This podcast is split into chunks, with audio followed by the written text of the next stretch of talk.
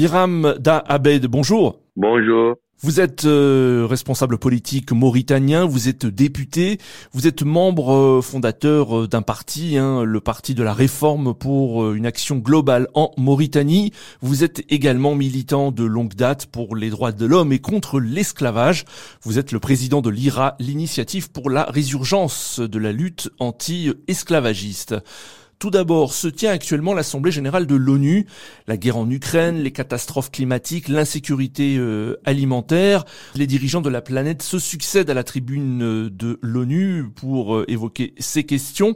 Concernant l'insécurité alimentaire, êtes-vous inquiet des conséquences de la guerre en Ukraine dans votre pays? Très inquiet parce que la guerre en Ukraine dédouble multiplie euh, l'insécurité alimentaire et les problèmes de famine, de pénurie liés à cette insécurité, car euh, les gouvernements africains, dans leur grande majorité, n'ont pas pu relever la production agricole chez eux, car ce sont en général des gouvernements, comme le gouvernement mauritanien, qui sont empêtrés dans la mauvaise gestion, dans la corruption, dans la mauvaise gouvernance. Donc, euh, les Mauritaniens ont très faim. Et cette guerre en Ukraine a multiplié les pénuries et a occasionné des montées vertigineuses des prix des denrées de première nécessité. Donc l'inquiétude est là. Alors cette assemblée générale de l'ONU euh, se tient euh, également dans un contexte de tension vive entre la Russie et plusieurs pays occidentaux.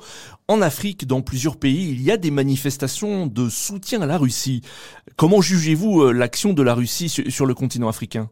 Et qu'en pense-t-on en Mauritanie Je jugerais plutôt l'action des pays occidentaux, la France en tête, en Afrique de l'Ouest, où est située la Mauritanie. La France a toujours été en connivence avec des gouvernements euh, qui sont des gouvernements qui travaillent contre l'intérêt de leur peuple, des gouvernements claniques, des, gouvernements gabégistes, des gouvernements ethnicistes, des gouvernements antidémocratiques.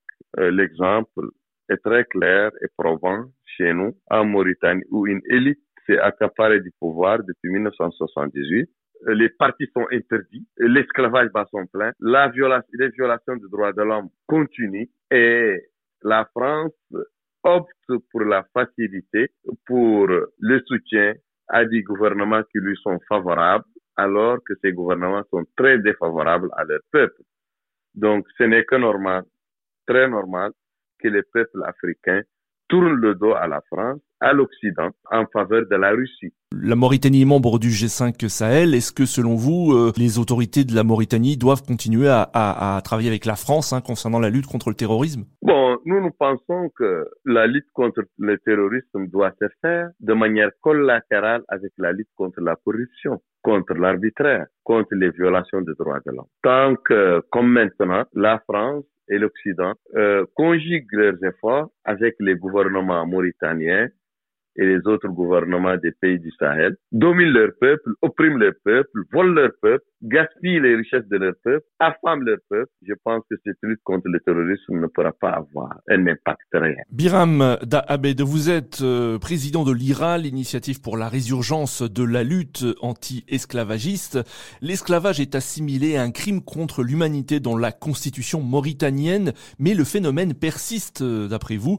Est-ce que la volonté politique n'est pas assez forte? D'après vous? Le fait qu'il y a des lois qui répriment l'esclavage qui sont édictées et le fait que l'esclavage est assimilé à un crime contre l'humanité dans la constitution mauritanienne, le fait que tous ces deux paramètres ne sont pas venus au bout de l'esclavage, c'est que ces lois sont de la poudre aux yeux. C'est que ces lois sont édictées et ratifiées pour faire le change devant la communauté internationale, pour redonner le blason de l'image de, la Mauritanie à l'extérieur, mais ce ne sont pas des lois destinées à l'application.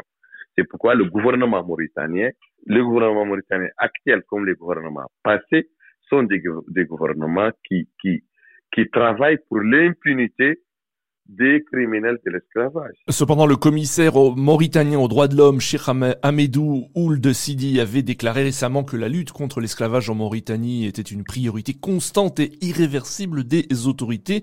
Est-ce que les politiques, les juges, les religieux ont, un même discours concernant euh, euh, la lutte contre l'esclavage? Même le discours du ministre et, du gouvernement sont des discours creux qui sont contraires aux, aux, pratiques que font ces ministres, que fait ce gouvernement à propos de l'esclavage.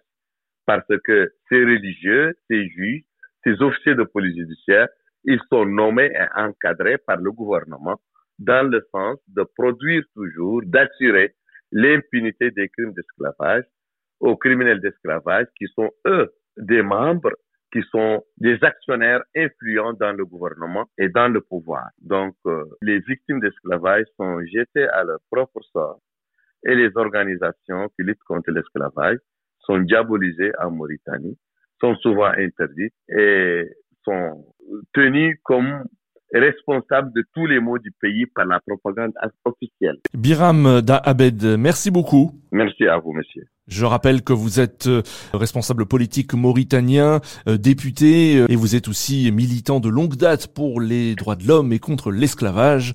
Vous êtes le président de l'IRA, l'initiative pour la résurgence de la lutte anti-esclavagiste.